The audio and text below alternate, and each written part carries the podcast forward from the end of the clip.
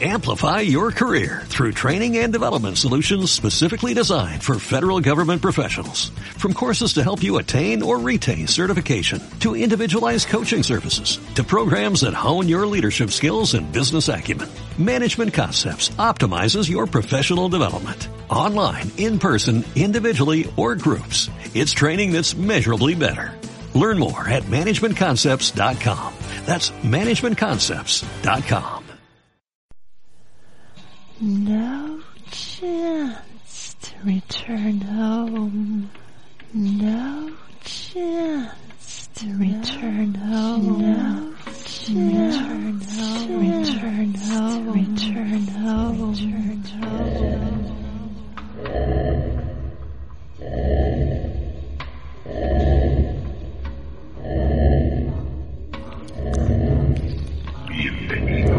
A Misterios de las Noches Gallegas.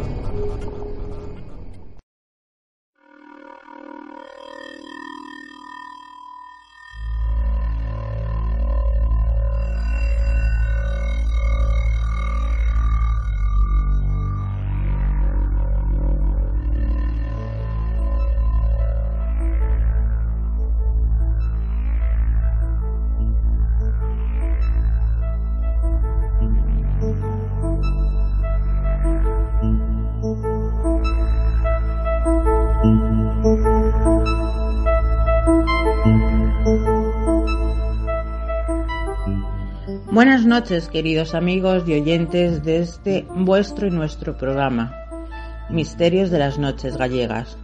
Pues ya en nuestro programa número 13, mal número si no crece o eso dicen. Pero gracias a todos vosotros, creceremos y vamos creciendo poco a poco, pero sin pausa. Veréis, mis queridos amigos, ya sabéis lo que nos seguís desde el comienzo, que somos un grupo de investigación y programa fuera de lo común, en el sentido que hacemos lo que nos gusta, disfrutamos y somos amigos ante todo. Estos días somos conscientes de lo que estamos pasando y sufriendo. Aquí no veréis especiales de la pandemia, ni programas alarmistas, ni de conspiraciones. Y creedme, si os digo que alguno de los compañeros de nuestro staff está más que capacitado y con experiencia para hablar del monotema. Nosotros siempre desde nuestra responsabilidad, buen hacer y criterio científico tratamos temas llamados paranormales. Con la máxima seriedad y rigurosidad pretendemos que ustedes, vosotros, disfruten, disfrutéis y pasáis, sí, quizá un poco de miedo, con lo que a todos nos gusta, miedo, y no crear alarma social, repito, y dejo claro, desde la dirección y cargo que ocupo como directora de este programa. Y bien, queridos amigos y oyentes, vamos ahora sí con el contenido que tenemos para esta noche. El programa se basa en el especial investigación en el Sanatorio de la Marina, Madrid, y en hospitales y sanatorios malditos, que nos traen el resto de mis compañeros. Comenzamos con nuestro mago analista, Manu Genzor, que nos presenta una investigación realizada por nuestra codirectora Yolanda Marín Merino en el Sanatorio de la Marina, en Madrid. Nuestra Nuria Marimón, desde Valencia, nos trae el inquietante Hospital de la Cigüeña, de dicha ciudad. Antonio Ceniza nos presenta el Sanatorio de la Barranca de Madrid. Servidora María Mar, os traigo el Sanatorio de la Atalaya, de Ciudad Real. Nuestro Miguel Ángel nos acerca a Pedrosa, la isla de la salud. Y finalizamos con Mario que nos hablará de Crónica del Hospital San Juan de Dios. Bueno, mis queridos oyentes, no os podéis quejar del contenido de esta noche. Servidora ya tiene los pelos como escarpias. ¡Qué miedo! Vamos a pasar. Manu, súbeme la sintonía que comenzamos. Entrando sintonía.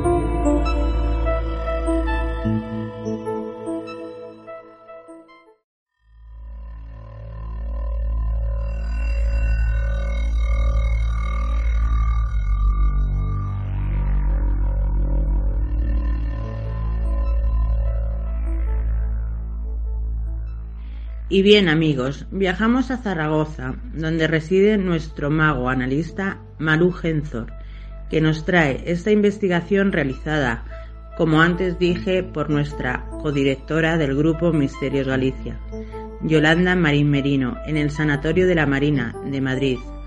Manu nos comenta, como siempre, sus conclusiones y sus análisis de dicha investigación con la seriedad y rigurosidad que siempre le caracteriza. Os dejo ya con mi compañero y su apasionante trabajo.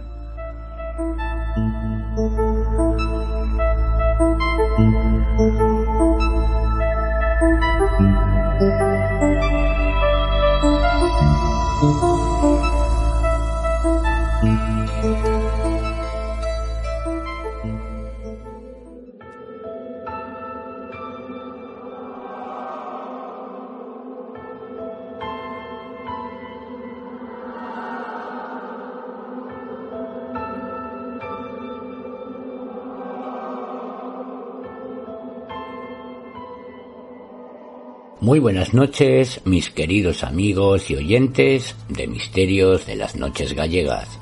Bienvenidos nuevamente a mi sección de análisis parafónico. Hoy en este especial en el que analizaré los resultados obtenidos durante la investigación llevada a cabo en el Sanatorio Militar de la Marina, en Madrid. Debo señalar que inicialmente esta visita al sanatorio de Marina fue una mera exploración previa del lugar, pero que finalmente, al ir enviando en directo audios, imágenes y vídeos al resto de componentes del grupo, empezamos a detectar ciertas anomalías en el material que nos estaba llegando, lo cual nos dio pie a realizar finalmente esta investigación. Esta visita al Sanatorio de la Marina fue realizada por nuestra compañera y codirectora del Grupo de Investigación Misterios Galicia, Yoli Merino Marín, en compañía de unas amigas. Al tratarse inicialmente de una mera exploración del lugar, no se llevó el correspondiente equipamiento para realizar una investigación en toda regla, por lo que este equipamiento fue únicamente basado en linternas y teléfonos. Debo obligatoriamente destacar la magnífica e impecable labor realizada por nuestra compañera Jolly, que a pesar de no contar con el equipo adecuado, utilizó al máximo los medios disponibles a su alcance, aportando archivos de imagen, archivos de vídeo y audios con más que destacables resultados. Queridos oyentes, como pueden ver, en ocasiones no es necesario portar costosos aparatos y equipos para demostrar la existencia de ciertos fenómenos paranormales. Fenómenos que pasaré a comentarles con detalle. Pero antes vamos a ponernos en situación conociendo más datos de este sanatorio militar de la Marina. El Sanatorio Militar de los Molinos, también conocido como el Sanatorio de Marina, fue primero un centro para tratar la tuberculosis y después un hospital lujoso venido a menos. Nació en 1943 para tratar a los militares venidos de toda España con afecciones respiratorias. La limpieza del aire de esta zona favorecía su recuperación. Tras varios años en funcionamiento, el centro se especializó en neumología. Cuando la ciencia determinó que los pacientes enfermos de las vías respiratorias no tenían por qué estar ingresados permanentemente. Fue entonces cuando perdió el sentido con el que fue creado y las instalaciones fueron quedándose obsoletas. En el año 2001, el Ministerio de Defensa, de quien dependía la institución, cerró sus puertas tras 58 años en funcionamiento. Desde entonces ha sido pasto de saqueadores, curiosos y vándalos que han destrozado estas instalaciones. Las instalaciones, propiedad del Ministerio de Defensa, han sido objeto ya de tres subastas, en las que ha ido rebajando su precio desde los 14 hasta los 8 millones, con la esperanza de encontrar un comprador. El edificio continúa a la venta y el ayuntamiento, como responsable de su custodia y mantenimiento, está abierto a propuestas sobre su utilización. Las opciones son rehabilitarlo para que vuelva a funcionar como hospital o bien negociar con nosotros un nuevo proyecto, porque habría que modificar el uso del suelo, explica el alcalde, con pocas esperanzas de volver a ver el sanatorio con vida. En el año 2005 hubo un proyecto sobre la mesa para construir 100 viviendas y dependencias municipales, pero Defensa y el consistorio nunca lo ejecutaron. Este año el único uso que ha tenido las instalaciones son unas prácticas de los bomberos. No hay más actividades programadas. El Hospital de Marina seguirá esperando un proyecto que lo resucite. Hasta hace muy poco, los habitantes de Los Molinos, Madrid, tuvieron la oportunidad de compartir sus vidas con gentes tan dispares como las venidas de Sevilla, Ferrol, Cartagena o Palma de Mallorca. Resulta cuando menos extraño que la Marina construyera, en el que posiblemente sea el punto más alejado del mar en cualquier dirección, un enorme hospital para tuberculosos pero quizás precisamente por ser el centro geográfico de la península, la ubicación resultaba equidistante a la mayor parte de las instalaciones de la Armada Española. El Consejo de Ministros del 17 de diciembre de 1943, presidido por el entonces jefe del Estado Francisco Franco, aprobó el decreto por el cual se autorizaba la construcción de un sanatorio de tuberculosos de la Armada en Los Molinos, en la Sierra de Guadarrama. Apenas dos semanas después, el 3 de enero de 1944, se publicaba en el BOE el anuncio del concurso para la construcción de este sanatorio. Para su ubicación, el Ayuntamiento de Los Molinos cedió al Ministerio de la Marina 94.375 metros cuadrados de terreno a cambio de que el sanatorio dispensara atención primaria y de urgencia a los vecinos de la comarca. El 5 de julio de 1945, el jefe del Estado aprobaba un nuevo decreto por el cual se autorizaba la edición de dos plantas al proyecto original.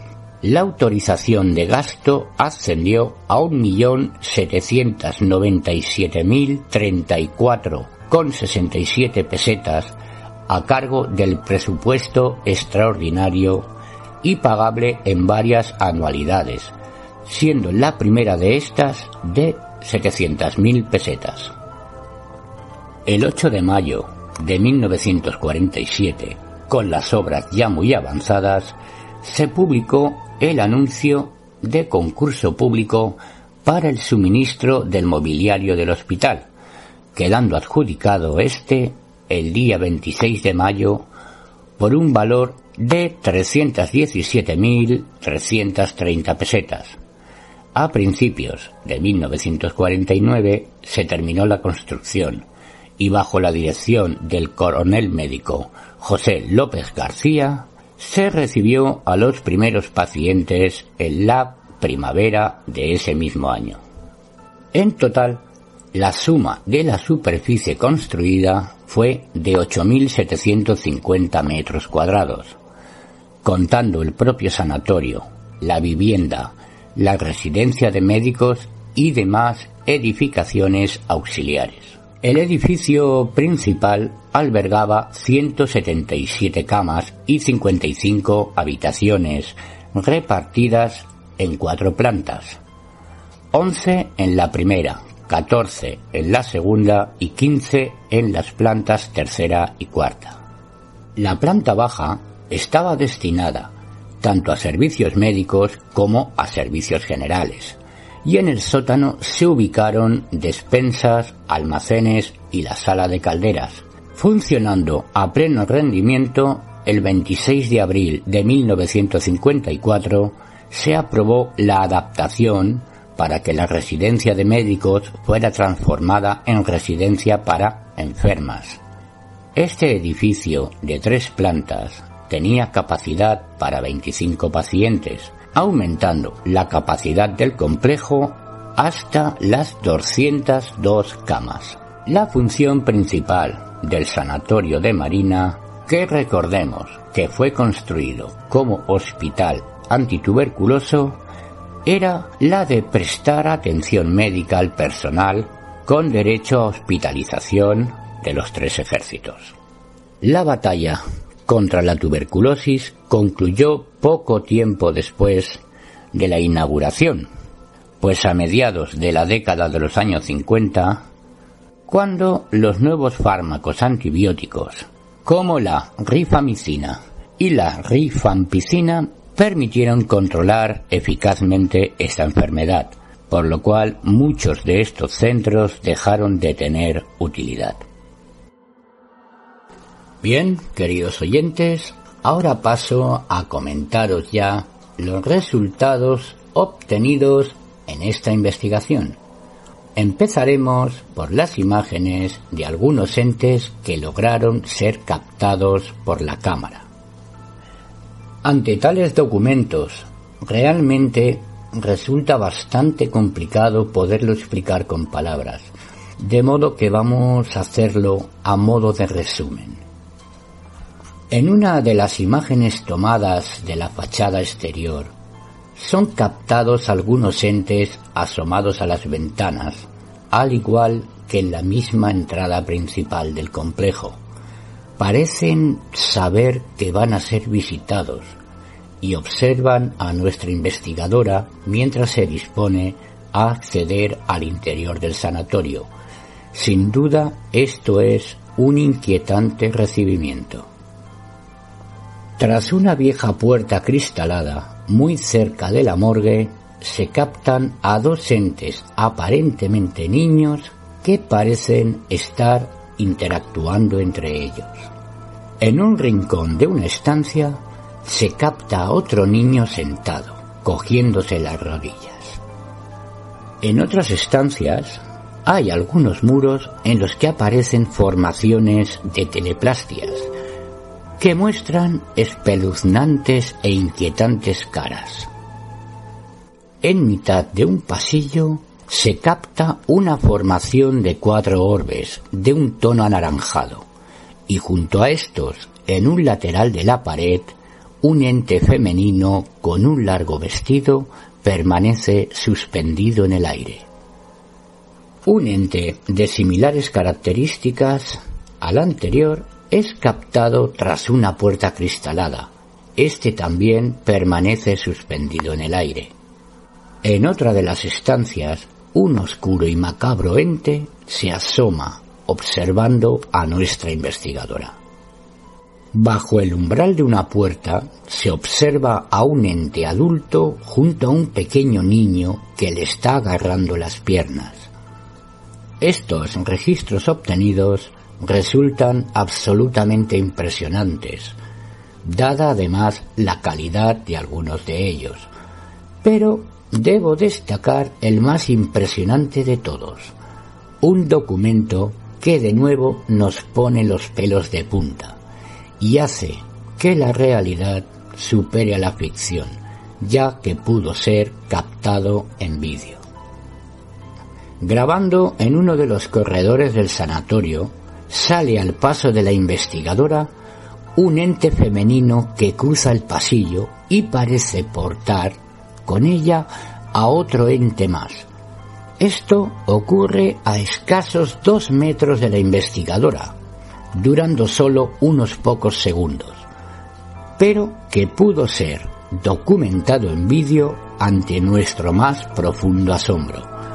Estos son documentos que le dejan a uno sin palabras. Para poder disfrutar con todo detalle de este documento en vídeo, así como de las imágenes y la investigación completa, os aconsejo que entréis en el blog del Grupo de Investigación Misterios Galicia en esta dirección. Brujería Paranormal Investigaciones Mar 2.wordpress.com. Ya que está muy claro que una imagen vale más que mil palabras. Aquí las podrán ver por ustedes mismos y sacar así sus propias conclusiones. Bien, mis queridos amigos y amantes del misterio, vamos ahora con los registros parafónicos obtenidos. Escuchemos las voces, los perdidos ecos que nos hablan en el sanatorio de la Marina.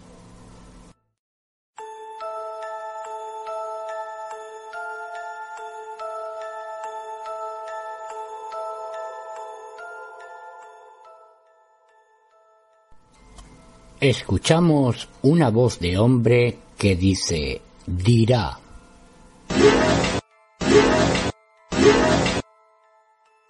Escuchamos ahora un inquietante sonido que parece un aullido que dice, uh.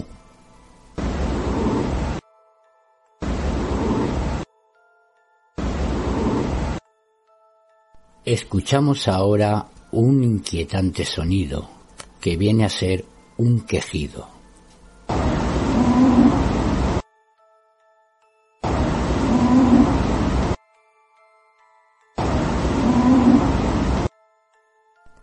Escuchamos una voz de hombre que dice, confíate.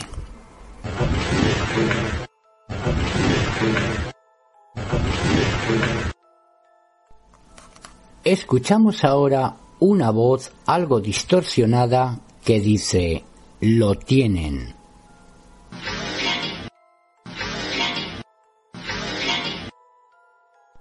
Escuchamos ahora una voz de hombre que dice, me ahogan.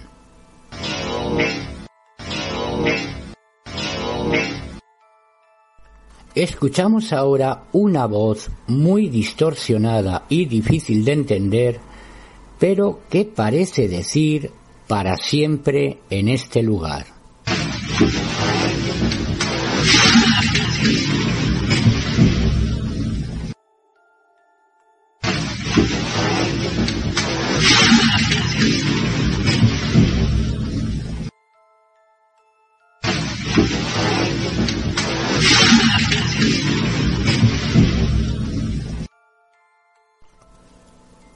una distorsionada voz de mujer parece decir, ayúdame a vivir.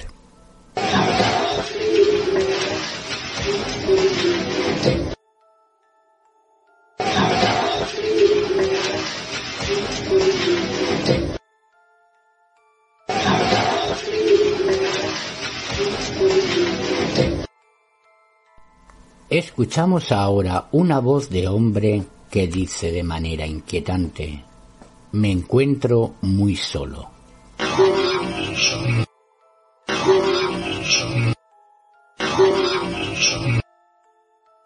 Escuchamos ahora una tenebrosa voz de hombre que dice siempre igual.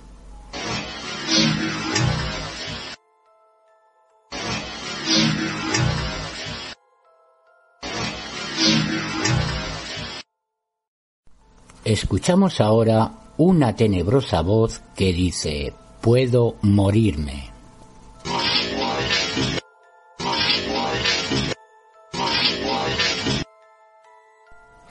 Escuchamos ahora una distorsionada voz de mujer que parece decir nadie sabe qué hay en la sala de la morgue.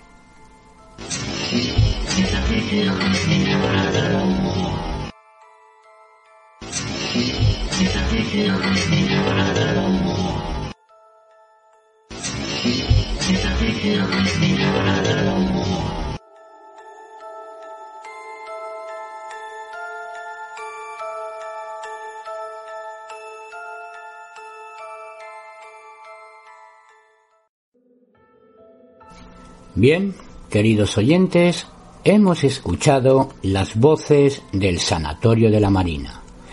Ecos del pasado que siempre parecen querer transmitirnos un mensaje. Voces que en esta ocasión fueron captadas de manera esporádica, sin realizar pregunta alguna. Voces puras, sin el uso de la popular Spirit Box. Voces que querían ser escuchadas. Si queréis conocer todo el contenido del grupo de investigación Misterios Galicia, os invito nuevamente a visitar nuestra página web que es la siguiente misteriosgalicia.6te.net. Aquí encontraréis todo el contenido del grupo con todo lujo de detalles, así como el vídeo y la correspondiente entrada del blog de esta investigación. Bien, mis queridos oyentes, llegamos ya al final de mi sección. Envío desde aquí un fuerte abrazo a todos mis compañeros del programa, otro muy fuerte para todos ustedes y también para los oyentes que nos escuchan desde la emisora KM0 Radio TV Delfín y, como no, para nuestro querido Fermín, su director y presentador. Soy Manu Genzor y os espero nuevamente en nuestro próximo programa. Hasta pronto amigos.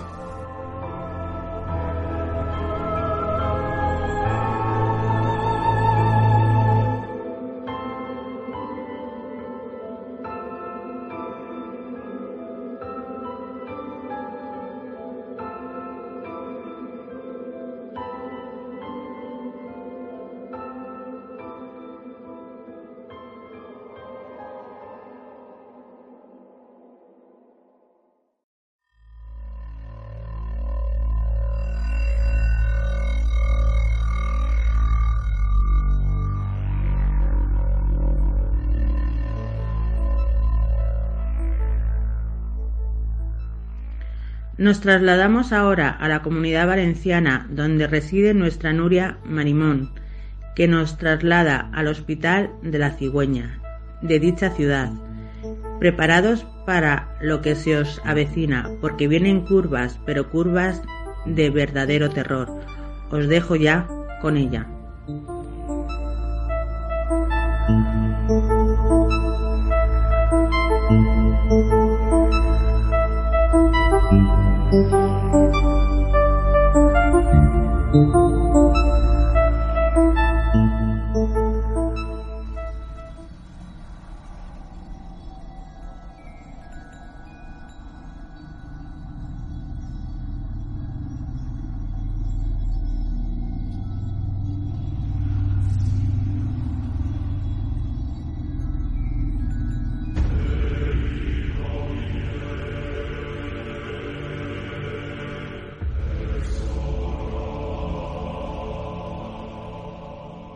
De nuevo estoy aquí con vosotros, compañeros y amigos del misterio.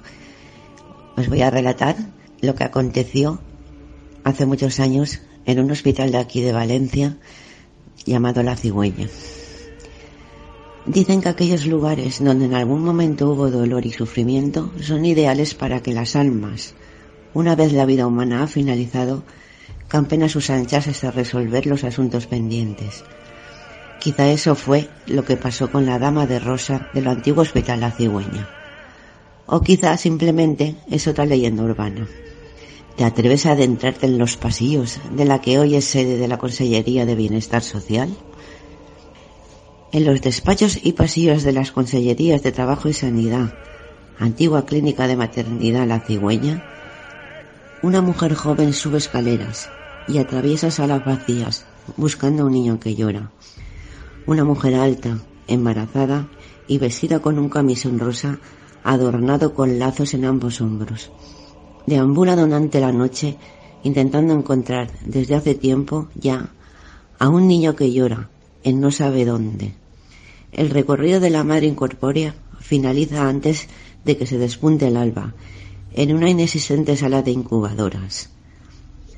Pero la historia real, dentro de la realidad que puede esconder un suceso de este estilo, es bien distinta. O así lo hizo saber José Antonio C., el guardia de seguridad que vivió en sus carnes aquellos sucesos inexplicables, los de la Dama de Rosa. Según su versión del 12 de marzo, hacía ya varias noches que sentía unas extrañas presencias en los pasillos de la hoy Consellería. Pero esa noche todo cambió, porque cuando fue por primera vez había conseguido ver aquello que tanto lo atemorizaba. El trabajo de José Antonio era bien sencillo. Era el encargado de ir cerrando las ventanas de los despachos y comprobar que ningún funcionario se hubiera dejado alguna luz encendida antes de abandonar el recinto. Entre sus costumbres estaba la de hacer la ronda a oscuras, alumbrándose solo con una linterna, ya que de esa forma veía mejor si algún ordenador, fax o fotocopiadora se habían quedado encendidos. Fue en su rotonda de aquella noche, mientras paseaba por la tercera planta, cuando sintió como si algo se le echase encima. Fue una especie de sensación, como una fuerza, algo sólido, y aquello le sucedió al menos dos veces más. Aterrorizado, acudió inmediatamente donde hubiera luz e intentó tranquilizarse, buscando una explicación que justificara aquella experiencia. De repente oyó como el ascensor se ponía en marcha y paraba en la sala de recepción, donde él se hallaba. La puerta se abrió y ¿qué encontró? Nada. José Antonio salió del edificio y esperó en la puerta hasta que amaneciera y llegase su relevo. Claro, a la noche siguiente, José Antonio debía volver a su puesto de trabajo. Preso del miedo, hizo la ronda con todas las luces encendidas, y mientras el personal de mantenimiento y limpieza continuaban en la oficina, quedaba toda la noche por delante, una noche que debía pasar a solas.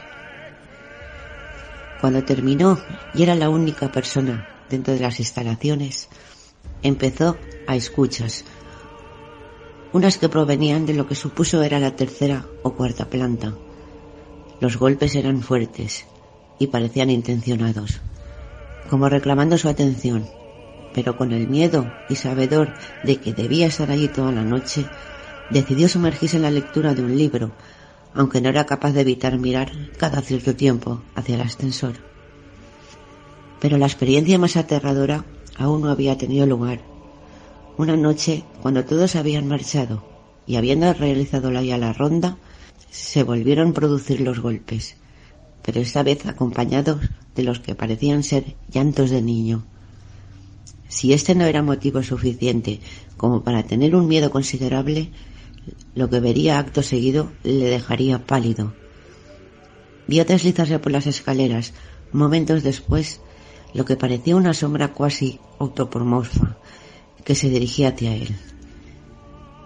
El aspecto de aquello era como una nube muy concentrada, y según su testimonio, aquello era una cosa inteligente. ¿Cuál sería la sorpresa de José Antonio cuando, a la mañana siguiente, contó lo sucedido a Paco, su compañero de mantenimiento, y éste aseguró a nuestro protagonista que no había sido el único en padecer aquel fenómeno, ya que él mismo había tenido algún encuentro con esta entidad y también un conseller. La historia de Paco también era aterradora. Una noche decidió quedarse después de su hora habitual a terminar una pequeña maqueta de avión en la que estaba trabajando, ya que en su casa los niños y los deberes domésticos se lo impedían.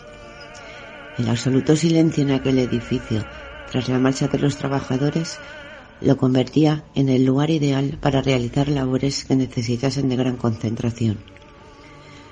Fue entonces cuando comenzó a oír como si alguien en el piso inmediatamente superior caminara con lo que parecían ser unos zapatos de tacón. Subió y solo pudo comprobar que allí no había nadie. De vuelta a su puesto de trabajo, vio que sus instrumentos de montaje se encontraban en el lado opuesto a donde él solía ponerlos. Nadie podía haber movido aquello. José Antonio se despidió a los pocos días de aquellos hechos, aunque la empresa de seguridad Protexa en la cual trabajaba intentó evitarlo, reconociendo que no era él el único vigilante que había pasado por sucesos paranormales en la consellería. Otros compañeros ya habían escuchado el lamento infantil y al ver la sombra, evidentemente la empresa lo negó de forma pública. Más tarde se supo que varias religiosas a cargo de la antigua clínica de maternidad La Cigüeña y que hoy era la consellería, también habían visto aquella sombra y habían oído el llanto. Y hasta aquí os dejo mi historia. Espero que os haya gustado. Ir en cuidado por el pasillo de vuestra casa. ¿Quién dice que no puede surgir en otro lugar? Un saludo a todos y muchas gracias.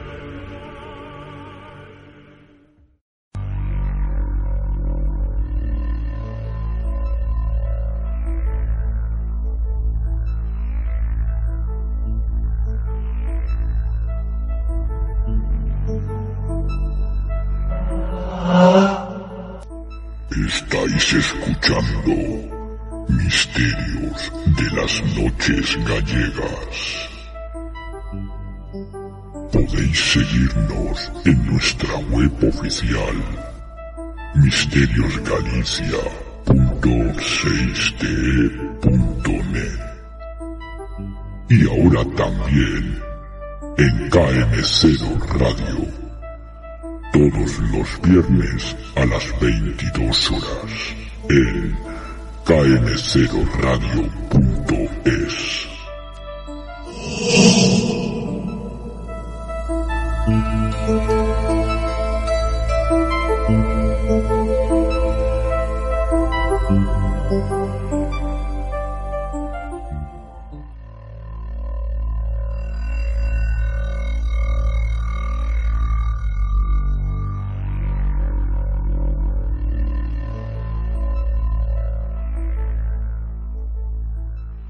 Regresamos a Galicia, más concretamente a Ferrol, donde reside nuestro hombre leyendas, Antonio Ceniza, que nos trae el Sanatorio de la Barranca, también llamado del Santo Ángel de Navacerrada.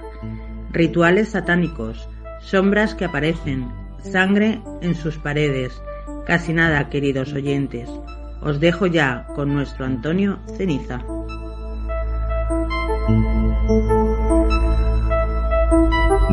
Thank you.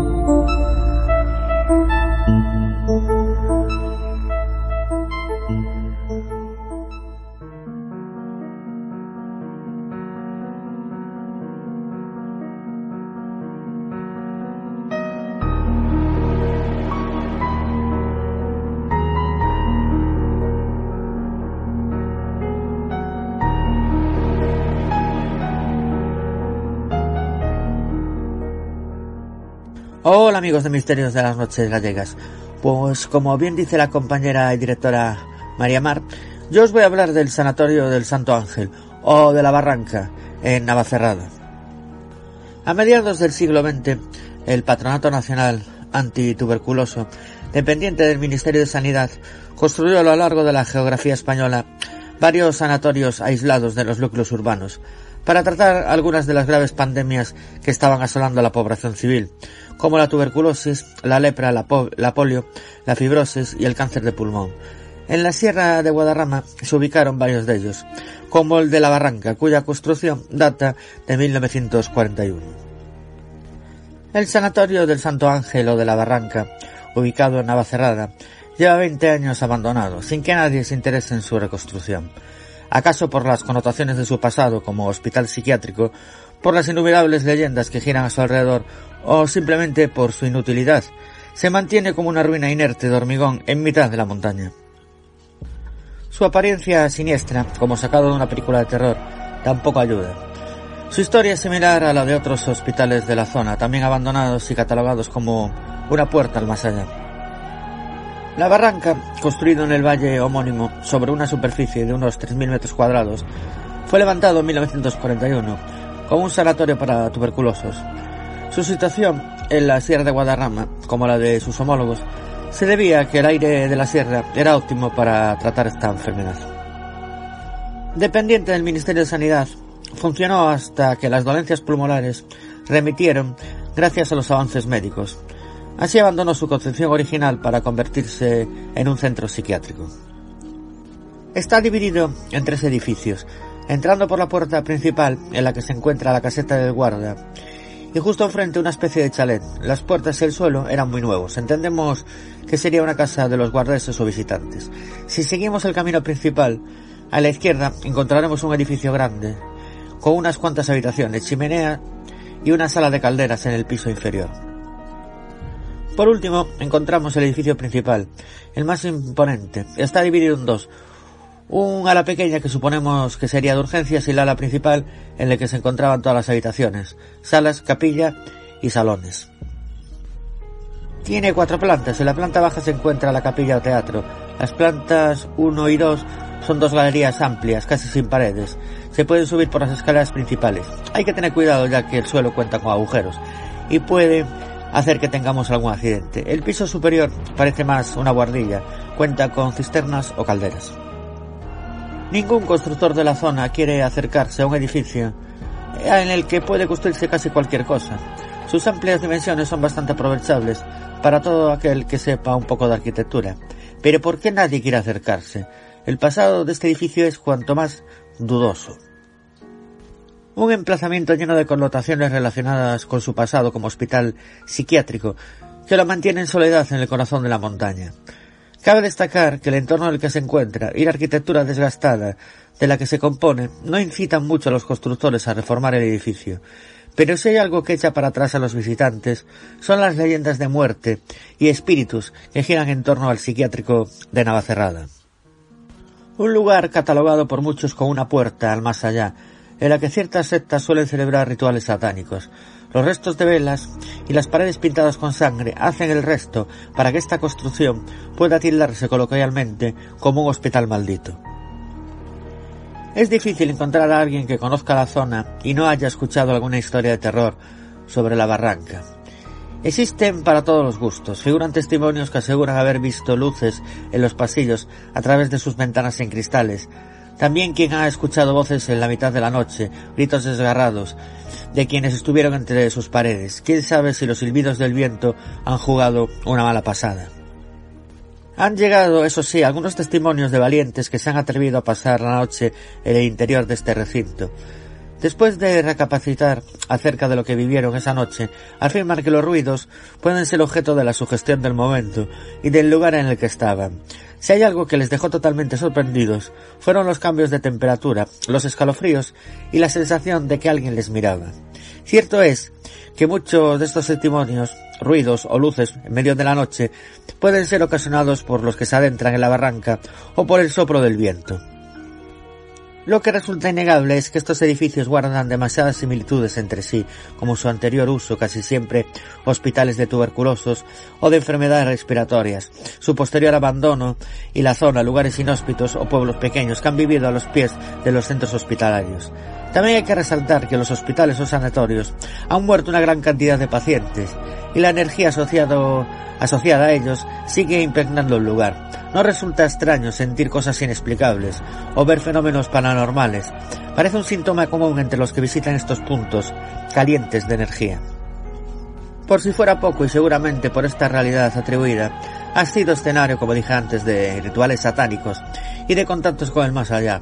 Los restos de las velas y las pintadas son el testigo de esta suerte de aquelarres.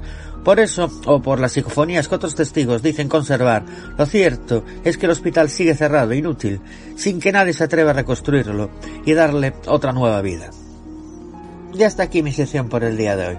Recordaros, queridos amigos y oyentes, dónde nos podéis encontrar que es la, es la página web del grupo de investigación Misterios Galicia, que es misteriosgalicia.6t.net. Y en el blog del grupo y de la compañera María Mar, que es Brujería Paranormal Investigaciones Mar 2.wordpress.com. Y como no, a servidor lo podéis encontrar en mi página web que es antonioceniza.6t.net. Un fuerte abrazo a María Mar y al resto de mis compañeros y a, a, ustedes, queridos oyentes. También quiero mandar un fuerte abrazo a los oyentes que nos escuchan desde la emisora KM0TV Delfín. Hasta el próximo programa, queridos amigos.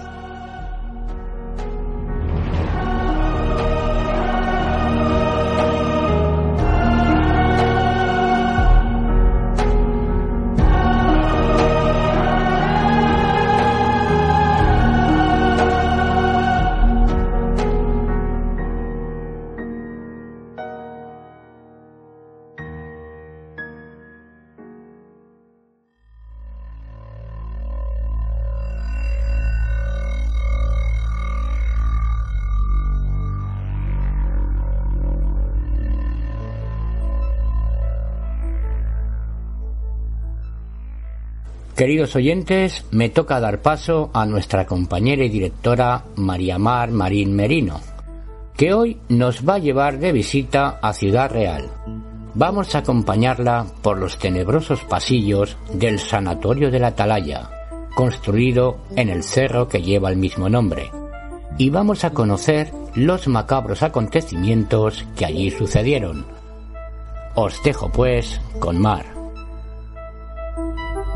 Thank you.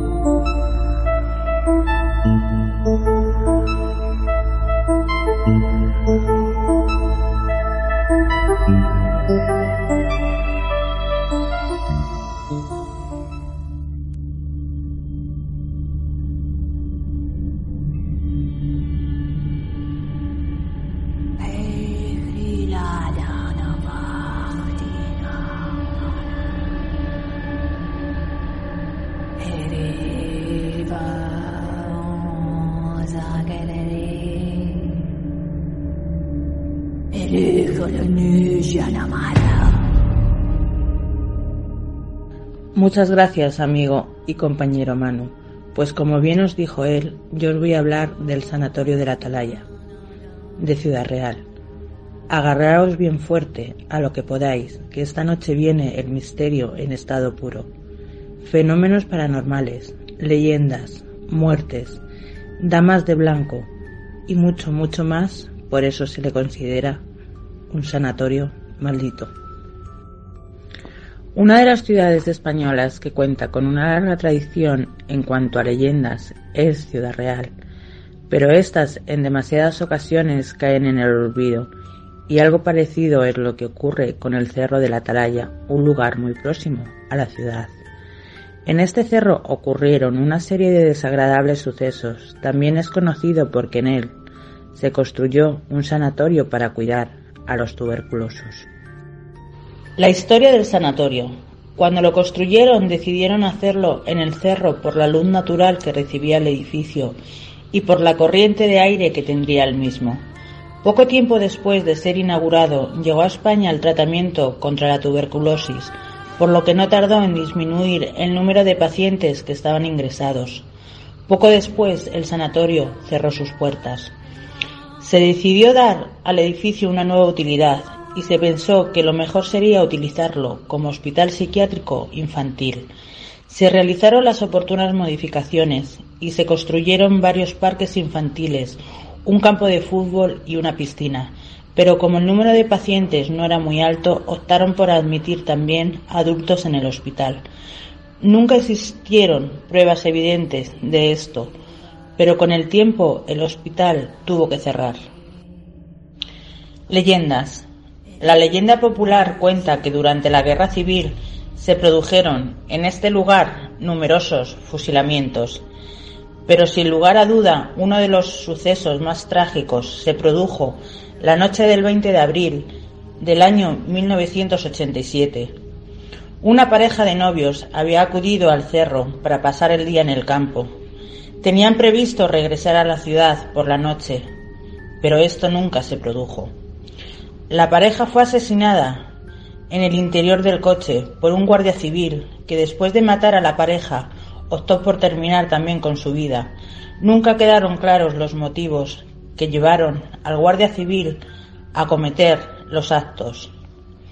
No todas las leyendas guardan relación con sucesos trágicos. También están aquellas que guardan alguna relación con la religión, ya que son muchas las voces que dicen que en el cerro de la Atalaya se ha aparecido la Virgen María en más de una ocasión. Incluso la leyenda también afirma que en el cerro también tiene a su propia chica de la curva y que ésta aparece en la antigua carretera que daba acceso al hospital.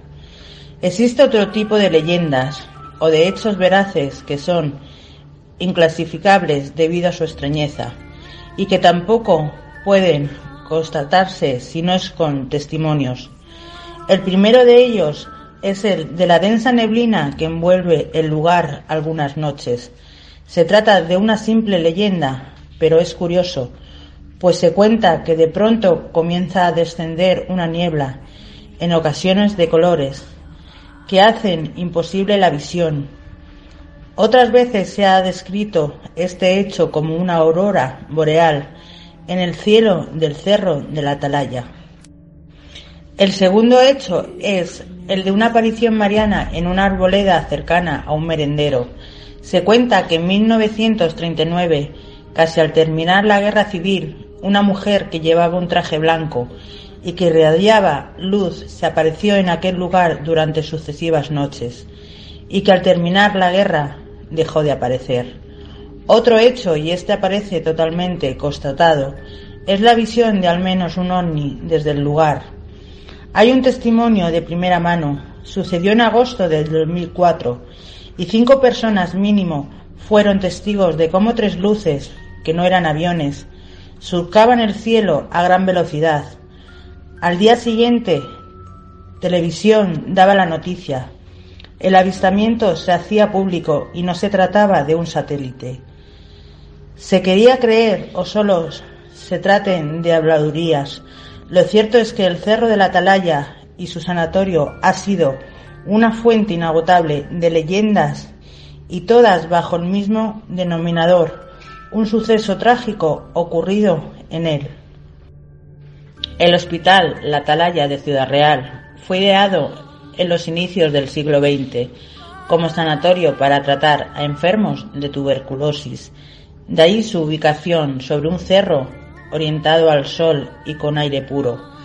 Aunque justo al terminar su construcción se dio por prácticamente erradicada la enfermedad en nuestro país, por lo que solo tuvo que buscar una nueva función. De esta forma, el antiguo y enorme hospital de la Atalaya se convirtió en un psiquiátrico infantil en un principio, construyendo un campo de fútbol, la piscina y columpios, Años después se abre a enfermos de todas las edades. Es a partir de esta época cuando el edificio adquiere fama de maldito, pues algunos de los pacientes comienzan a relatar historias de gritos y lamentos de procedencia desconocida. Finalmente, el hospital cuelga el cartel de cerrado por falta de pacientes hasta quedar abandonado. En los alrededores de la atalaya se produjo en 1987, la noche del lunes al martes de Pascua. el asesinato a tiros de una pareja de jóvenes que se encontraba dentro de su coche por parte de un guardia civil que posteriormente se suicidó tras de cometer el crimen. Este no fue debidamente aclarado y en la actualidad cuenta con cierto halo de misterio. Se habló de un crimen pasional, aunque aparentemente las víctimas no conocían a su agresor ni habían tenido relación alguna. En Ciudad Real corre la leyenda de la Dama de la Atalaya, una mujer fantasmal de unos 40 años, vestida con un camisón blanco que se aparecía justo en la curva de acceso al antiguo sanatorio. Esta historia va ligada a la aparición en el mismo lugar de otra mujer con un vestido blanco que radiaba una potente luz, semanas antes de la finalización de la guerra civil. También se comenta la presencia de extrañas luces dentro del edificio, ruidos extraños y grabación de psicofonías. ¿Quién puede ser esta dama de blanco?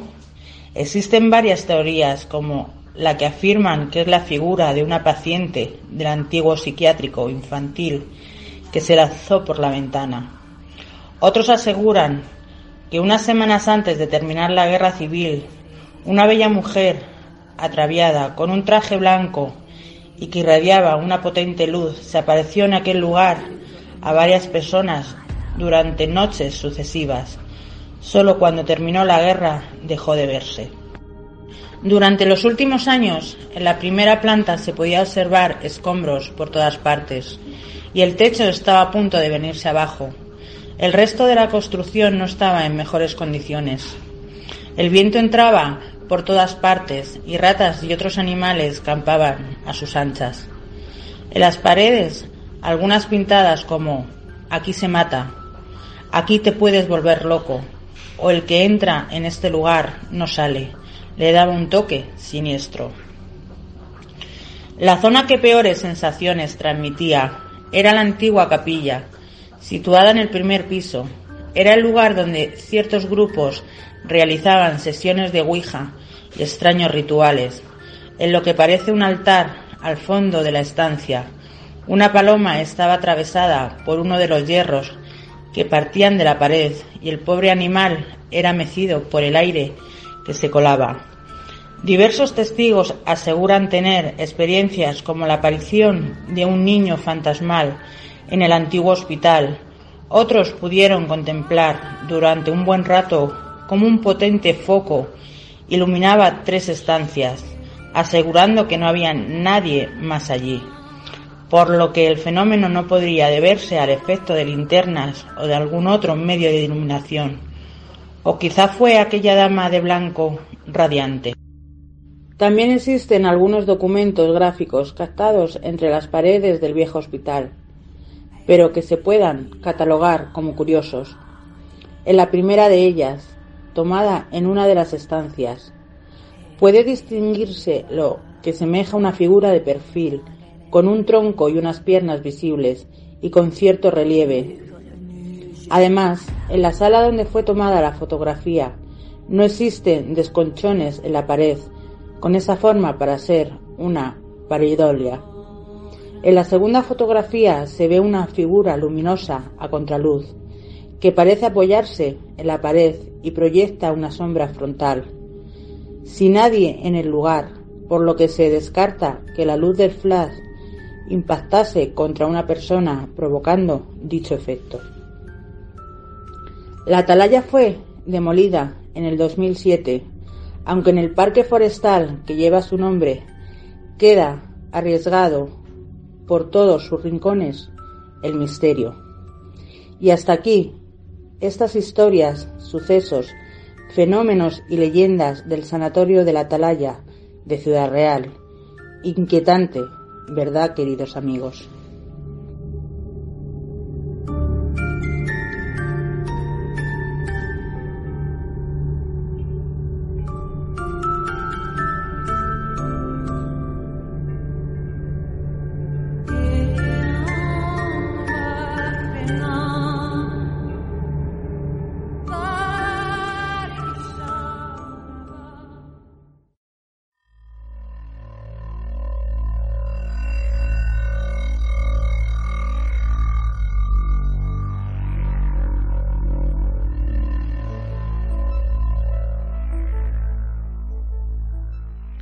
Nos vamos a León, donde reside nuestro asturiano Miguel Ángel, que nos trae su apasionante exposición de La Pedrosa, la isla de la salud. Ya vais conociendo a nuestro Miguel con su seriedad y datos rigurosos que siempre nos aporta y sus recomendaciones. Os dejo ya con nuestro compañero Miguel.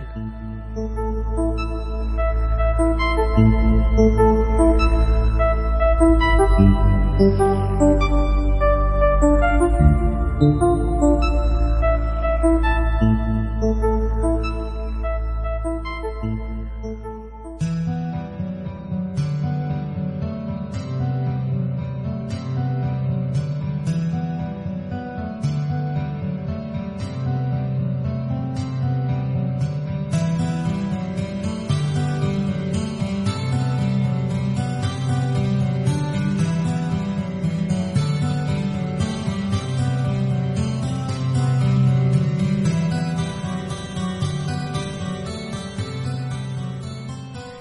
Muchas gracias, Mar. Queridos amigos y amigas del misterio, buenas noches. Quisiera comenzar hoy con un verso de Jesús Cancio, escritor y poeta cántabro nacido en Comillas, conocido popularmente como el poeta del mar. Uno de sus versos, bajo el título de El romance de Santander, dice así. Bien amada de mis mares, novia vestida de fiesta, desde el románico embrujo de tu segunda alameda hasta el puntal, donde el agua, entre suspiros, te besa. A esta maravillosa tierra nos vamos esta noche, a Cantabria, concretamente muy cerca de su capital Santander, a la isla de Pedrosa. La isla de Pedrosa, anteriormente conocida como Isla de la Astilla, es una de las mayores islas cántabras. Se encuentra al fondo de la bahía de Santander frente a la localidad de Pontejos. Tiene algo más de 10 hectáreas y actualmente está unida a tierra firme por un puente. Toda ella es un jardín con muchos árboles. Conocida como Isla de la Salud, es un lugar que nos podría hacer recordar a otros tipos de islas como Poveglia, en Venecia, isla que por cierto se llevaban los cadáveres de la peste negra infectados, convirtiéndola en una inquietante fosa común allá en el siglo XVIII. Diréis qué similitud existe. Es muy simple una isla con el principal objetivo de tratar enfermedades infecciosas y mortales, manteniendo a los enfermos alejados y ponerlos en cuarentena. Es verdad, no es tan extremo como la isla italiana, pero nos recuerda la época donde la tuberculosis, la lepra y otras enfermedades temidas por la gente provocaba que se trasladara a los enfermos a lugares aislados de la población. De estas situaciones surgían lugares como el que hoy nos ocupa, destinados a ser testigos de la enfermedad y la muerte. Los antecedentes del sanatorio de la isla de Pedrosa hay que situarlos en el año 1834, fecha en la que se solicitó el establecimiento de un lazareto en la isla para mantener en cuarentena a las tripulaciones de los buques afectadas por enfermedades tropicales. El lazareto comenzó a funcionar en 1869, pero con el tiempo se transformó en sanatorio. Un sanatorio marítimo, concretamente en 1909, de carácter además nacional, para el tratamiento de enfermedades óseas y tuberculosis. A este sanatorio de Pedrosa correspondían enfermos de las actuales provincias de Cantabria, Asturias, Valencia, Valladolid, Ávila, Segovia, Madrid, Burgos, Soria, La Rioja, Navarra, Álava, Guipúzcoa y Vizcaya. El hospital se estructuró con un sistema de pabellones, tres en total, muy al gusto de la época, y contó con el material técnico y científico más moderno del momento. En la isla había también teatro, iglesia, balneario, la casa del médico y la casa de las enfermeras. Un pueblo a pequeña escala, podríamos decir, y con todas las necesidades cubiertas. Años después, en recuerdo de uno de sus médicos directores, se le denominó Sanatorio Víctor Meana. Dejó de funcionar como hospital en 1989. Varias dependencias fueron reconvertidas después por el gobierno cántabro en un centro de rehabilitación de drogodependientes y otros usos. Durante mucho tiempo, en nuestro país también, se asociaron ciertas enfermedades a lo diabólico y a lo divino, y esto terminaba estigmatizando a muchas personas. Un caso curioso, que con el paso de los años se acaba convirtiendo en una leyenda, es el de las niñas Aurora y Pilar, pero es un caso real. Aurora y Pilar eran dos hermanas que sufrían una grave enfermedad ósea que les provocaba deformaciones, les daban un parecido similar al de un pájaro por sus extrañas deformidades en la cara. Al menos así lo comentaban los pocos testigos que las vieron. Llegaron al sanatorio de Pedrosa a mediados de los años 60 y vivieron allí hasta su muerte a finales de la misma década. Algunos comentan que estaban encerradas en el pabellón número 2, hoy en ruinas, pero que cuenta con los informes de más leyendas y entes observados en el sanatorio. Fueron muchos los que creían que aquellas deformaciones eran un castigo divino por el pecado de sus padres. Eran señaladas y se las miraba con una mezcla de terror y asco. Ellas eran muy conscientes de ello, ya que muchas veces preguntaban a sus enfermeras, ¿por qué nos miran? Triste vida, de dolor y rechazo. Cuarto Milenio trató este caso, y si queréis más información o ampliar lo que os acabo de decir, en 4.com con fecha 28 de septiembre de 2015 encontraréis un reportaje completo. Pero, amigos y amigas del misterio, no es lo único diferente o extraño que sucedió o sucede en el sanatorio de Isla de Pedrosa. Son muchos los espiritistas que afirman que este sanatorio está impregnado por una pátina maldita. Allí se han recopilado numerosas psicofonías con presencias de diferentes entes, como un hombre que lleva un hacha y parece un verdugo. Además, se pueden escuchar gritos y lamentos descarnados de varios niños. Mientras preparaba esta sección y recopilaba toda la información, Estuve dándole vueltas a qué es lo que sucede allí. Pensé en qué se siente cuando uno camina por esas ruinas en la oscuridad de la noche, alerta a cualquier sonido, a cualquier movimiento. Son muchos los investigadores que han estado en Isla de Pedrosa. Muchas de estas investigaciones en la isla de Pedrosa que comienzan pensando que tal vez es simplemente una visita para comprobar si alguna forma errante frecuenta esta misteriosa isla cántabra, al final se acaba transformando en sorpresa, con que no solo está impregnada de una gran cantidad de espíritus, sino que cada uno tiene su propia historia particular, y siendo además el lugar un lugar digno de rodaje de película de terror. Aunque las investigaciones se centran en los diferentes edificios que existen en la isla Pedrosa, los acontecimientos y encuentros más dramáticos con lo paranormal suelen ocurrir en un edificio llamado La Picota. Allí las psicofonías son muy alarmantes, pero tanto las pisadas como las visiones que se pueden llegar a vivir en este lugar han sido siempre escalofriantes. Quiero hacer una breve parada en esta visita a este reino de terror, hablamos de psicofonías. Investigando sobre el asunto, puedo deciros que he encontrado mucho material sobre este tema. Hay muchas psicofonías grabadas por diferentes grupos eh, de investigación de, de misterios. Solo tenéis que echar mano de plataformas como YouTube para poder encontrar algunos grupos de investigación con sus psicofonías. Quisiera destacaros algunas de ellas como en un registro donde se escucha a alguien decir me caigo.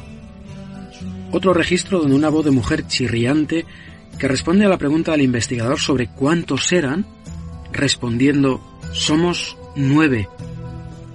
O ante el requerimiento de querer grabar una respuesta, el ente dice claramente no quiero grabar nada.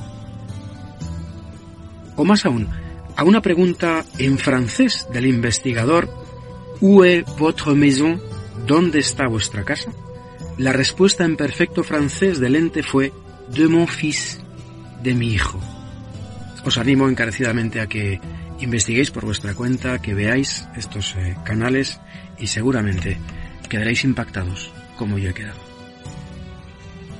Si impactantes son los sonidos, las psicofonías, aún más espeluznantes han sido muchas de las fotos que se han podido llegar a tomar de formas fantasmagóricas que acuden al encuentro de los investigadores. Fantasmas de niños que vienen al encuentro, camitas muy pequeñas, cosas que los investigadores no sabían que estaban ahí. Es verdad que las vistas de, esta estructura del sanatorio, que en sus años buenos eran dignas de ver, hoy en día han tomado un aspecto tenebroso y enjaula una sensación de legítimo misterio, el cual no es equívoco cuando uno entra entre sus paredes. Cuando uno comienza el ascenso a su primera planta, todo el mundo comenta que se encuentra una sensación de malestar que recorre todo el cuerpo, que a medida que uno sigue subiendo a la segunda planta, la sensación que nos invade cobra aún más serio aspecto, el de estar sobre todo siendo observados. Es en esta segunda planta donde algún investigador ha hecho contacto con un ente con nombre Rosita. Su aparición eh, ante la presencia de los investigadores eh, muchas veces es constante. Incluso se la ha llegado a fotografiar saltando una comba. Se comenta mucho el caso de que en una de las visitas que hacen un grupo de investigadores, siete personas en total, se adentran en uno de estos pabellones abandonados. Dentro eh, hicieron una ouija, reconocen que no funcionó, pero lo más impactante de ese momento fue que antes de empezar, uno de los compañeros del grupo puso una canción en el móvil, una versión de Every Breath You Take, entonada por un coro infantil.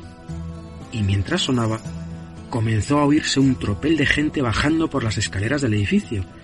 Eran los fantasmas de unos niños, vestidos con ropa antigua, acompañados por una mujer que parecía una enfermera. Y ellos destacaban una cosa muy importante, que aquello lo vieron las siete personas, los que eran sensitivos y los que no. Son muchas las fotos donde se ven entes con forma de niño, psicofonías que dejan registrados pasos de tacones en la planta superior, mientras los investigadores están todos en la planta inferior. Muchos de esos grupos de investigación que siguen eh, acudiendo a este lugar reconocen que siempre han sido y siguen siendo rodeados de niños pequeños.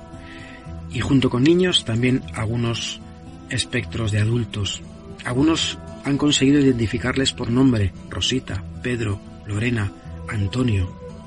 Ha aparecido una joven y bella chica que parece ser una institutriz o una enfermera, vestida de gris. Una de las cosas más inquietantes de la isla de Pedrosa es que al hacer fotos salen esferas de energía por todos lados, además de espectros fantasmales y psicografías. Uno de los fantasmas que más ha helado la sangre a algunos investigadores es un ente que porta un hacha enorme y que parece un verdugo, que baja las escaleras como si se dirigiese hacia los investigadores. Después de todos estos años de investigación por parte de tantos grupos, es evidente que se han descubierto entes que a veces pueden ser muy amables, pueden ser curiosos, pero que otras veces se han mostrado peligrosos, induciendo a algunos de estos investigadores hacia sitios para lanzarlos a lugares nefastos. Antes de irnos definitivamente hasta una nueva visita de Isla de Pedrosa y de su sanatorio, inquietante, misterioso, sintiéndonos observados entre ruinas y escombros, entre edificios abandonados rodeados de una amplia arboleda, me viene a la mente un poema de Mario Benedetti, titulado precisamente Ruinas. Dice así, yo también tengo ruinas, y si acudo al pasado, ya no sé a quién o a quiénes busco entre los escombros. Hasta aquí mi sección por hoy. Muchas gracias amigos, amigas de Misterios de las Noches eh, Gallegas por seguirnos una noche más. A todos los oyentes de KM0 Radio TV Delfín, muchas gracias también por vuestra atención. tengo que reconocer que estoy muy a gusto en vuestra compañía. Recordaros que en nuestra web misteriosgalicia.6te.net encontraréis toda la información y enlaces para conocernos mejor, a nosotros y nuestro trabajo. Soy Miguel y mi pasión es el misterio. Hasta la próxima.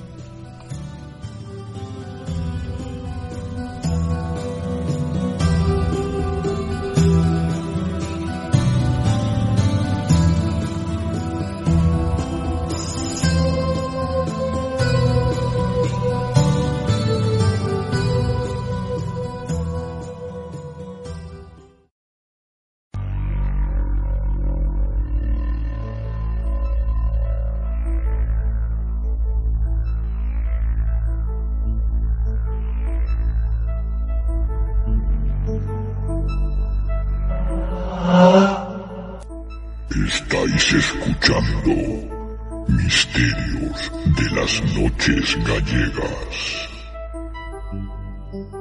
Podéis seguirnos en nuestra web oficial misteriosgalicia.6te.net y ahora también en KM0 Radio todos los viernes a las 22 horas en km0radio.es.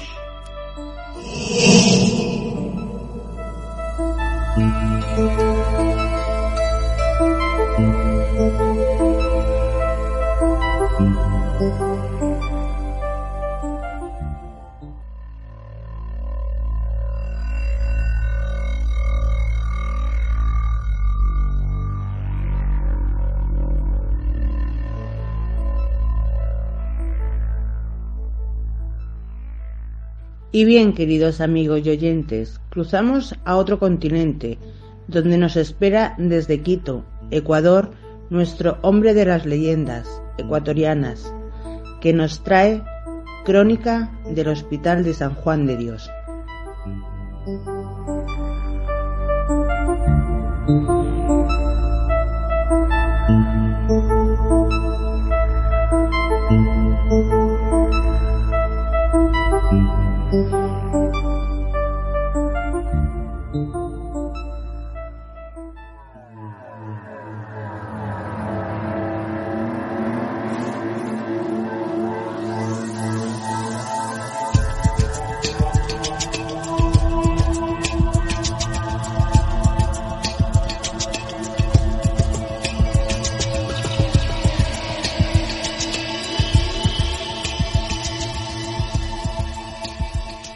Nuevamente con ustedes, amigos y amigas del misterio. Soy Mario Edwin, el hombre de las leyendas ecuatorianas. Esta noche, continuando con la narración, entre historia y leyenda, describiré la crónica del hospital más antiguo del Ecuador. Se trata del Hospital San Juan de Dios. Este hospital se llamó Hostal Real de la Misericordia y Caridad de nuestro Señor Jesucristo, fundado en el año 1565. Describe una crónica de imaginación e historia de un cirujano nacido al sur del equinoccio. Sus amores y sus deseos de sabiduría destinó en deshuesar cadáveres para averiguar los orígenes de las enfermedades que se presentaban en el hospital. Fue este viejo hospital el primero y más conocido como una fábrica civil de la Real Audiencia de Quito. Bajo las alas de sus tejados abundan las noticias misteriosas de grandes tesoros de la vida hospitalaria, tan larga, cautiva, lujuriosa y revuelta con los acontecimientos de aquella época. Quito, la villa de los marquesitos, destacaba su fama por sus resabios de nobleza, pueblo libidinoso, lujurioso, atiborrado de frailes y monjas, muy conocido por enredado, problemático y por andar en líos constantes con la autoridad real. ya que los parroquianos no se ponían nunca de acuerdo en nada y solo se dedicaban a fastidiar a quienes representaban a su majestad el rey. Seductora y tormentosa fue la vida de este hospital, el único en esa época, en miles de leguas a la redonda. Mismo que con el pasar del tiempo sea el más famoso por la realidad de sus curaciones, por las hierbas que utilizaba, por la magia de sus cirujanos, por la fidelidad de sus sangradores, por la energía de sus hierbateros, sobadores y por las bellas y enigmáticas comadronas que traían nuevamente al mundo a los bebés del Quito colonial. Contaban los quiteños que en el hospital, por las noches y a escondidas, aparecían duendes, diablos, brujas, fantasmas y almas en pena que no han dejado de transitar por sus oscuros ambientes y largos pasillos y tenebrosos. Otros sucesos que siempre hablaban en esa época es sobre el alivio de los enfermos que llegaban a este hospital, ya que los médicos utilizaban todas las prácticas que existían en aquella época, tanto de la medicina inca que para curar las enfermedades se dice que utilizaban minerales, obsidiana, conchas y otras raras medicinas y herramientas propias de aquella época. Esta leyenda es la de un cirujano nacido al sur del equinoccio, quien por su pertinaz afición y vocación por remover los arcanos de la práctica médica de sus antecesores, puso en práctica todos esos conocimientos. Más tarde se dejó influenciar por la magia del fray Teófilos, un genio médico y religioso, escapado de la Inquisición peninsular europea, anatomista de la Escuela de Medicina de Besalio, paradigma de la cultura médica de esa época. Obstinado en deshuesar cadáveres para averiguar los orígenes de las fiebres y múltiples enfermedades que se presentaban en los hospitales. José Manuel Cusic Yupanqui, nuestro personaje, se decía que era un cirujano, ya que por sus habilidades médicas era muy apreciado en todos los campos, como hierbatero, embalsamador, sangrador, sacamues, alquimista, enderezador de huesos y otras múltiples pericias que él poseía. Sus destrezas y conocimientos le venían de tiempos remotos, de sus abuelos indios nacidos en el sur, en el altiplano andino. Esta narración, más que un choque, produce una mezcla de dos culturas médicas, la milenaria de nuestros indígenas, alimentada por la sabiduría de los curanderos del Inca, y la medicina europea acoplada con las prácticas de los árabes y judíos, confluencia que se encarnó en el trabajo hospitalario de un cirujano indio y un médico español. Síntesis cultural y humana de nuestro mestizaje. Esta historia se ajusta a la trama de la época.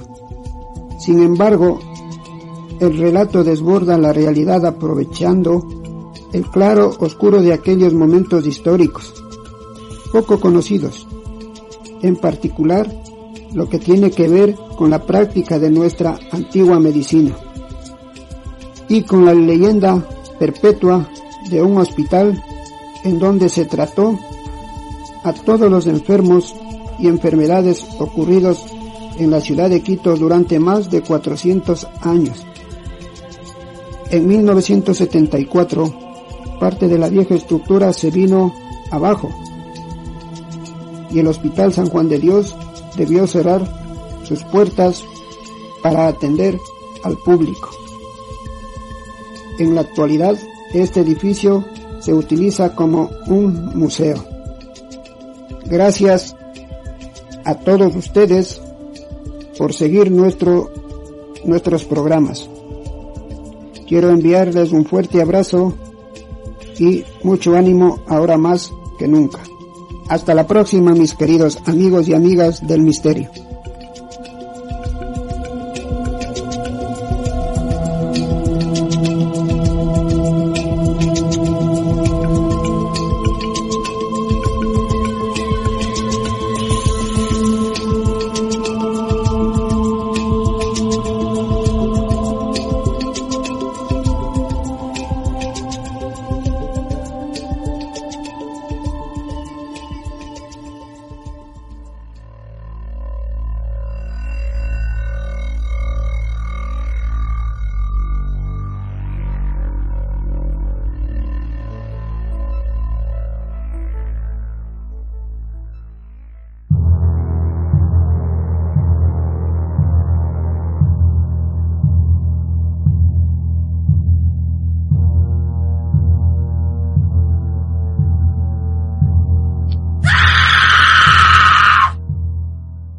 Estáis seguros, queridos amigos y oyentes, que las almas solamente deambulan por los sanatorios o los hospitales?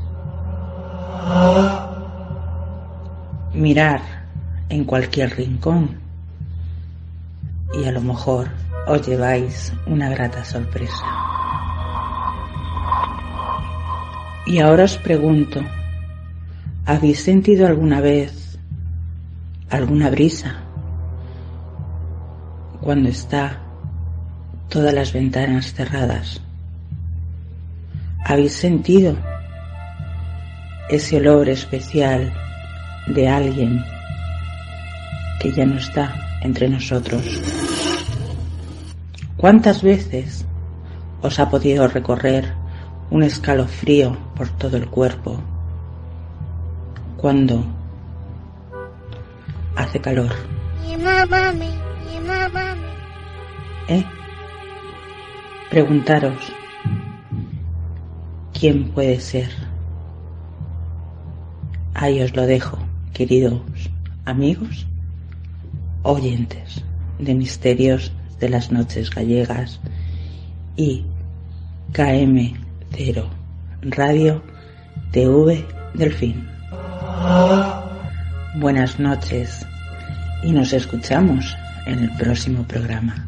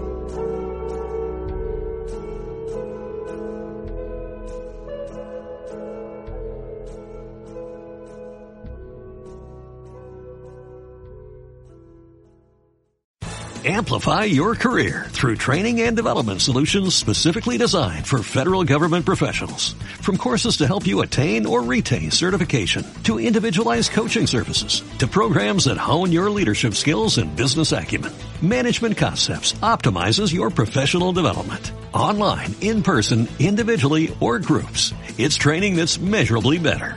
Learn more at managementconcepts.com. That's managementconcepts.com.